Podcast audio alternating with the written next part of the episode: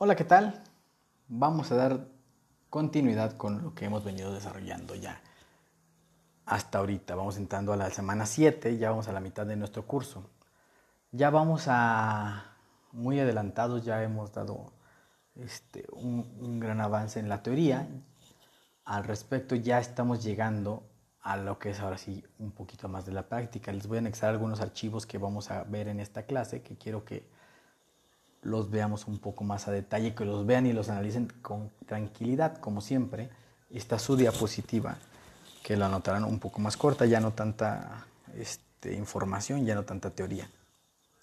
En ella van a ver lo que es la cadena de custodia, que ya lo estábamos viendo desde el foro anterior, en la lectura del foro anterior, y lo que al respecto dice el artículo 227 del Código Nacional de Procedimientos Penales, que se refiere a la cadena de custodia.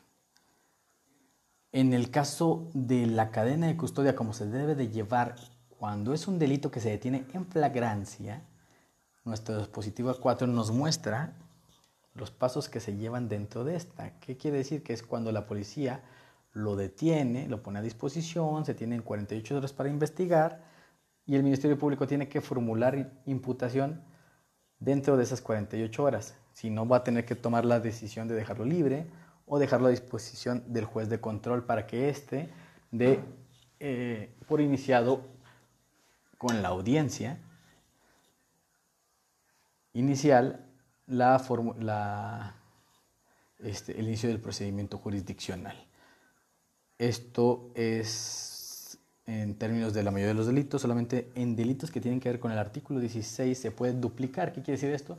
Los delitos que tienen que ver con delincuencia organizada. Estos se pueden llevar una detención hasta de 96 horas. La formulación de imputación, les voy a anexar un archivo dentro de este, la plataforma para que noten cómo es que se lleva toda una formulación de imputación, cómo es que se lleva todos los antecedentes del, del juicio cuando se está empezando. Este es un juicio vivo es un juicio que se está desarrollando eh, en el estado de Guanajuato.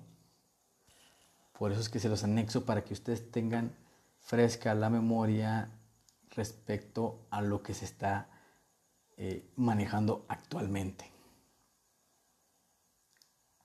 Dentro de los demás archivos que les anexo, en la plataforma van a encontrar, aparte de la formulación de imputación, un archivo de macroflujo que se refiere a la audiencia inicial. En este archivo, que les pido que lo soliciten a detalle, van a ver cómo es que se lleva la audiencia inicial desde un inicio, desde que el policía o el Ministerio Público realiza la imputación, solicita al juez de control que el imputado se presente a juicio y una vez presentado en juicio vaya ratificando los hechos por los cuales está dentro de este orden jurisdiccional. El juez dentro de esta va a calificar de legal la detención, va a calificar de suficiente los argumentos del Ministerio Público para decretar el auto de vinculación o no. En caso de que decrete el auto de vinculación, va a girar medidas cautelares. Que ese tema de las medidas cautelares me gustaría verlo en otra ocasión, en la siguiente clase. Entonces sí les pido que vean a detalle este archivo de macroflujo, que es muy interesante, macroflujo, perdón, muy interesante sobre la audiencia inicial. En él, al final van a ver los puntos de cómo está muy bien especificado en qué artículos y por qué es que cada una de las cosas tiene su razón y su sustento jurídico dentro de nuestra legislación. Muy interesante, muy digerible, muy comprensible este archivo que les estoy anexando y además que les estoy anexando ya archivos de juicios que se están en este momento desarrollando. Eh, les solicito que cualquier cosa, cualquier duda que tengan, por favor háganmela saber, siéntanse con la confianza de mandarme mensajes directamente a mi celular Estoy a su disposición como siempre. Eh, ya les anexo la actividad 7, en la cual les estoy solicitando que me enlisten este, todos los pasos que está desarrollándose dentro de la audiencia inicial para que refuercen un poco más lo que se trata de hacer en esta audiencia inicial que los que se dediquen a litigar en materia penal les será muy, muy este, interesante y de muchísima ayuda.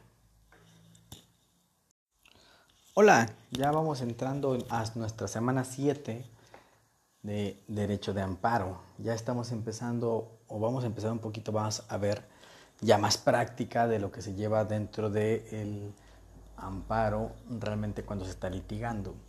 Para esta semana 7, la diapositiva, como siempre subida en clase, está muy cortita. Al respecto dentro de la diapositiva van a ver que habla sobre el informe justificado. Como hemos venido viendo, el procedimiento de amparo indirecto, una vez que se inicia ya el amparo, ya después de que se dio el auto de admisión, el juez va a solicitar a la autoridad cuestionada, a la autoridad que está este, siendo llamada a juicio, a juicio de protección de derechos, a juicio de amparo, que ésta vierta un informe justificado sobre la cual se le está acusando. ¿Qué quiere decir? En este informe de justificado la autoridad solamente debe aceptar o negar lo que se le está pidiendo el hecho que se le está solicitando que aclare dentro del amparo o, por el motivo por el cual fuimos a pedir la protección de la justicia federal. Les estoy agregando, si van a su diapositiva, digo, perdón, si van hacia, hacia sus plataformas, encontrarán un archivo donde está eh, señalado como informe justificado. Este es un informe justificado como lo vimos la semana pasada, sobre un juicio que estamos llevando actualmente, un juicio vivo. La idea es que vean cómo se está desarrollando actualmente el amparo. En este amparo se solicitó la, protección porque se existía una presunción de embargo sobre una deuda que no se conocía. Este, por eso les agregó el, eh, el informe justificado que rinde el juez quinto de lo mercantil respecto a lo que se le está solicitando. ¿Sí? Solamente, si, se fijan, a la mitad del juicio solamente dice como informe previo, le estoy diciendo a la autoridad que no es cierto el acto reclamado, punto. Eh, se, limita a solamente dar este, el informe justificado respecto a eso. Hay informes justificados, en este caso, este informe justificado sí está diciendo solamente me limito a hablarles respecto a, esto, porque no hay nada que perseguir. Hay informes justificados que luego vienen un poco más rebuscados, que la autoridad dice, si es cierto el autor de autoridad, por ejemplo, si es cierto yo, eh, tránsito municipal, le quité el carro, pero, y ahí es donde empieza a, meter ellos dentro de su informe justificado, las razones por las que creen que no se debe de llevar a cabo la concesión de amparo. Entonces, el informe justificado para eso sirve, para que ellos viertan lo que, eh, lo que creen que puede ser eh, susceptible en juicio. Aquí en el informe justificado después se abre una pauta que ya veremos más adelante, pero se las voy platicando. El informe justificado también muchas veces sirve para que la autoridad te dé un hecho del cual tú, desconoces y una vez que te das por enterado de que estás siendo notificado o te estás haciendo conocedor de un hecho que desconocías, pues ahí puedes aplicar una ampliación de amparo, que viene siguiendo las reglas del amparo normal, con la diferencia de que una vez que tú te vas en ampliación de amparo, formulas nuevos alegatos, ya la autoridad ya no se va a poder eh, este, pronunciar al respecto de esta, pues ya rindió su informe justificado, el cual solamente se realiza una vez. Después de que se realiza el informe justificado, ahora sí ya vamos a la audiencia constitucional que tiene su etapa de pruebas, alegatos y sentencia. Dentro de la audiencia constitucional ellos van a deliberar, ellos van a analizar todas las pruebas, ellos van a referir lo que se refiere a la sentencia. Ya una vez escuchado pruebas, alegatos, dictan sentencia. De igual manera, en la plataforma les estoy anexando una un auto de audiencia constitucional. Fue la audiencia constitucional del mismo juicio que hemos venido deliberando, donde van a empezar a ver ya cómo fue la narrativa dentro del juicio, ya, ya incluso ven cómo está el resumen de la explicación, cómo las autoridades responsables que fueron solicitadas que se pronuncian al respecto están rindiendo sus informes, sus informes, sus informes, cómo los aceptan, cómo los niegan y dicta sentencia. Dentro de esta audiencia constitucional vemos el dictado de sentencia, vemos los considerandos que tienen el dictado de sentencia, que vale la pena que les den una ojeada, que los vean, que se vayan familiarizando cómo manejan la jurisprudencia, cómo te va llevando el juez en materia de amparo una explicación completa para al final este, poder decir cómo es que está resolviendo el amparo. Este en sí no, no es la sentencia de amparo en sí, es el preámbulo, es la audiencia constitucional de cómo se estuvo desarrollando todo lo que estuvieron analizando, incluso ahí empiezan a ver cómo este, los alegatos que da el juez, los alegatos que da el secretario, cómo se dan el uso de la voz, cómo lo analizan. Eh, para hacer un ejercicio en clase, es lo que les estoy solicitando, que abran todos los archivos del informe justificado, la audiencia incidental de suspensión y la audiencia constitucional. La audiencia incidental de la suspensión es en la que vierte después del auto de admisión. En el auto de admisión ya vimos que ahí el juez se va a pronunciar y va a decretar una suspensión provisional. Va a abrir un juicio, un mini juicio. En ese mismo auto, una vez abierto la audiencia incidental de suspensión, nos van a dar la fecha en la cual se va a hacer esa audiencia, que va a ser a los cinco días después de decretado el auto, para ver si la suspensión se decreta de forma definitiva. Ya en las próximas clases vamos a ver lo que significa la suspensión, vamos a ver todo lo que se refiere con el mini juicio de la suspensión. Posteriormente, de igual forma les estoy todos anexando un, un, incidente de suspensión, cómo se llevó la audiencia incidental completita. Es, van a ver que hay mucha similitud entre una y otra pero tiene sus notables diferencias, como se lleva el mini juicio, que es por así llamarlo, de la audiencia incidental de suspensión. Les dejo su actividad, espero eh, que lo vean y lo analicen con calma, pues les estoy anexando todos esos archivos de juicios que están relativamente vivos o, o recientemente concluidos para que vean cómo es que se lleva completamente una audiencia constitucional, una audiencia incidental y cómo es que pasa la, este, el informe justificado, cómo las autoridades rinden sus informes justificados. Cualquier cosa, como siempre, ya saben que estoy a sus órdenes.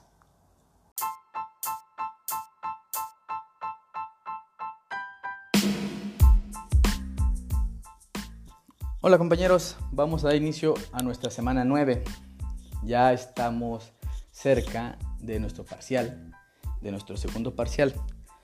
Recuerden eh, ir trabajando y aventajándole a la construcción de nuestro segundo entregable que vamos a hacer. En esta ocasión les estoy dejando solamente un microexamen para que lo utilicen como guía. Ya saben que la mayoría de las preguntas saldrá del microexamen para este, que puedan refrendar bien o puedan sacar algunas de sus dudas. Como siempre, estoy a sus órdenes en los medios de, de comunicación. Bien, esta semana vamos a hablar de los argumentos de los agravios, parte fundamental y toral de la construcción de un amparo. ¿Por qué? Porque si nuestros agravios no están bien hechos, pues nuestro amparo va a caer. Eh, la gran ventaja en materia de amparo es que no estamos, mm, de hecho, en ninguna materia, pero bueno, esto ya lo veremos, lo irán viendo conforme voy pasando sus estudios en, en, el derecho, pero principalmente en materia de amparo, pues podemos agarrarnos de, muchísimas cosas. Los agravios que son, se entiende por agravio la lesión de un derecho cometido en una resolución judicial por haberse aplicado indebidamente la ley. En otras materias o en una demanda normal, pues deben de ser son nuestros conceptos de nulidad que estamos atacando. Los agravios, existen cuatro tipos de agravios con los que nos va a responder siempre la autoridad. Nos va a decir si nuestros agravios son fundados, infundados, inoperantes e insuficientes. Para que sean fundados, tiene que cumplir ciertos requisitos de la ley, que por lo regular son que tiene que estar bien expresada la ley que se está violando, se tiene que mencionar exactamente qué parte se está violando, lo que sería en materia de amparo directo, que ya veremos el amparo directo después del examen, exactamente lo que estamos diciendo que no fue respetado, si es un amparo eh, contra eh, un debido proceso judicial, si es un amparo por una evaluación de prueba, si es un amparo por X o Y, existen muchísimos tipos de amparo. Pero sí se tiene que expresar directamente bien la causa para que sea fundado y demostrar por un medio de razonamiento, citas y leyes, que ese agravio o esa ley está siendo violada. Es ahí cuando cumplimos con un, con un agravio fundado. Si no cumple estos requisitos, nos los van a tachar de infundados. O si cumple con estos requisitos, pero no se refiere exactamente a la ley que estamos este, atacando, a lo que estamos atacando, nos van a tachar de inoperantes. Mm, podrían ser muy buenos este, argumentos, pero no son suficientes. Quiere decir que nos quedamos cortos, que no, que no atacamos debidamente este, las cosas. Eh, la construcción de un agravio se maneja mucho con argumentación. Eh, existen diferentes tipos de construcción de agravios. Para hacer un agravio fundado, yo les recomendaría para iniciar, empecemos con un tipo de agravios con una construcción que va desde la premisa mayor hacia la premisa menor y hacer una conclusión. Un ejemplo sería si vamos a solicitar eh, una concesión de una notaría, bueno, pues nosotros hacemos nuestra solicitud como siempre, el gobierno del estado, me dirige usted, solicitando porque creo merecedor a ser un notario en el estado de Aguascalientes. Ustedes meten su solicitud, el gobierno como es siempre, como, como trabaja, pues no contesta. Simple y sencillamente no contesta. Entonces, ¿qué es lo que vamos a hacer ahí? Eh, este es un ejemplo, ¿verdad? Eh, se va a ir al amparo y van a construir un tipo de agravio o se construye un agravio partiendo de la premisa mayor. ¿Cuál es la premisa mayor? La violación al octavo constitucional debido a que hice una solicitud expresamente eh, respetuosa por escrito y clara a gobierno del Estado. Entonces, esa es mi premisa mayor. Mi premisa menor, gobierno del Estado, yo les, eh, les solicité que me respondiera en tesón de esto y adjunto el acuse de recibido por parte del gobierno del Estado. Por ende, el gobierno del Estado debe de contestarme. Esta es una construcción de un, ejemplo muy simple. Pero si se fijan, partimos desde el octavo constitucional, que es lo general, a lo particular, al agravio, a la solicitud que hicimos en lo particular. Y después construimos una conclusión. Esto tiene que ver mucho con la argumentación. Este, los que puedan más adelante llevar un, curso de argumentación les ayudará muchísimo, muchísimo en su, en su carrera este, de derecho. Porque ya empiezan con la, con la a ver silogismos jurídicos, a ver este, las partes del agravio. Aquí les anexo en la presentación lo que tiene que ver un agravio bien argumentado, lo que tiene que tener, que tiene que tener sus argumentos, su conclusión, su tipo de base argumentativa, su fuente. Incluso al final les dejo un silogismo jurídico que va ligado a la diapositiva anterior, donde estamos viendo el agravio fundado. En razón de esto, y a manera de que practiquemos un poco, es la actividad 9, en la cual este, quisiera que elaboraran tres silogismos jurídicos de argumentación, o sea, que me construyan tres agravios, igual en esta misma tesitura. donde ustedes me partan de la premisa mayor, si van a hablarme de la premisa mayor de la violación a la igualdad de los derechos humanos del artículo primero, van a pasar después a lo particular, a la premisa menor, en qué se les está violando y después a la conclusión. Así muy, muy simple, muy detallado, tres ejemplos para que vayan practicando un poco lo que es la argumentación, lo que son la construcción de agravios. Igualmente les dejo algunos videos y les dejo algunas este, referencias para que les sea más fácil el entender lo que estamos hablando. Cualquier cosa, ya saben que estoy a sus órdenes como siempre para cualquier duda y comentario.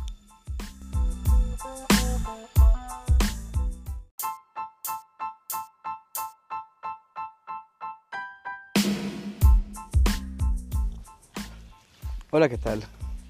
Hoy vamos a dar el inicio ya con nuestra semana número 10.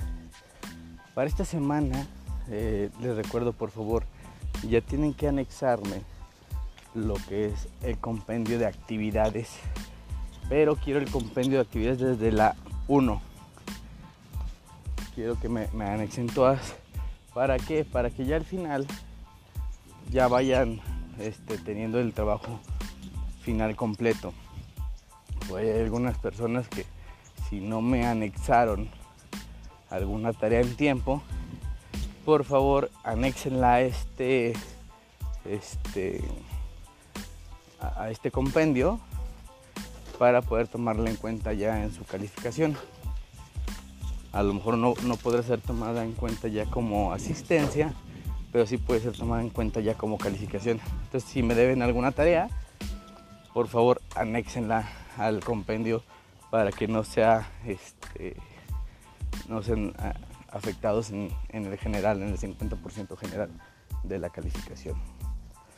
Muy bien, pues por cualquier duda estoy sus órdenes, ya lo saben, les voy a dejar el examen, tiene que ver mucho que ver con el microexamen que vieron la semana pasada.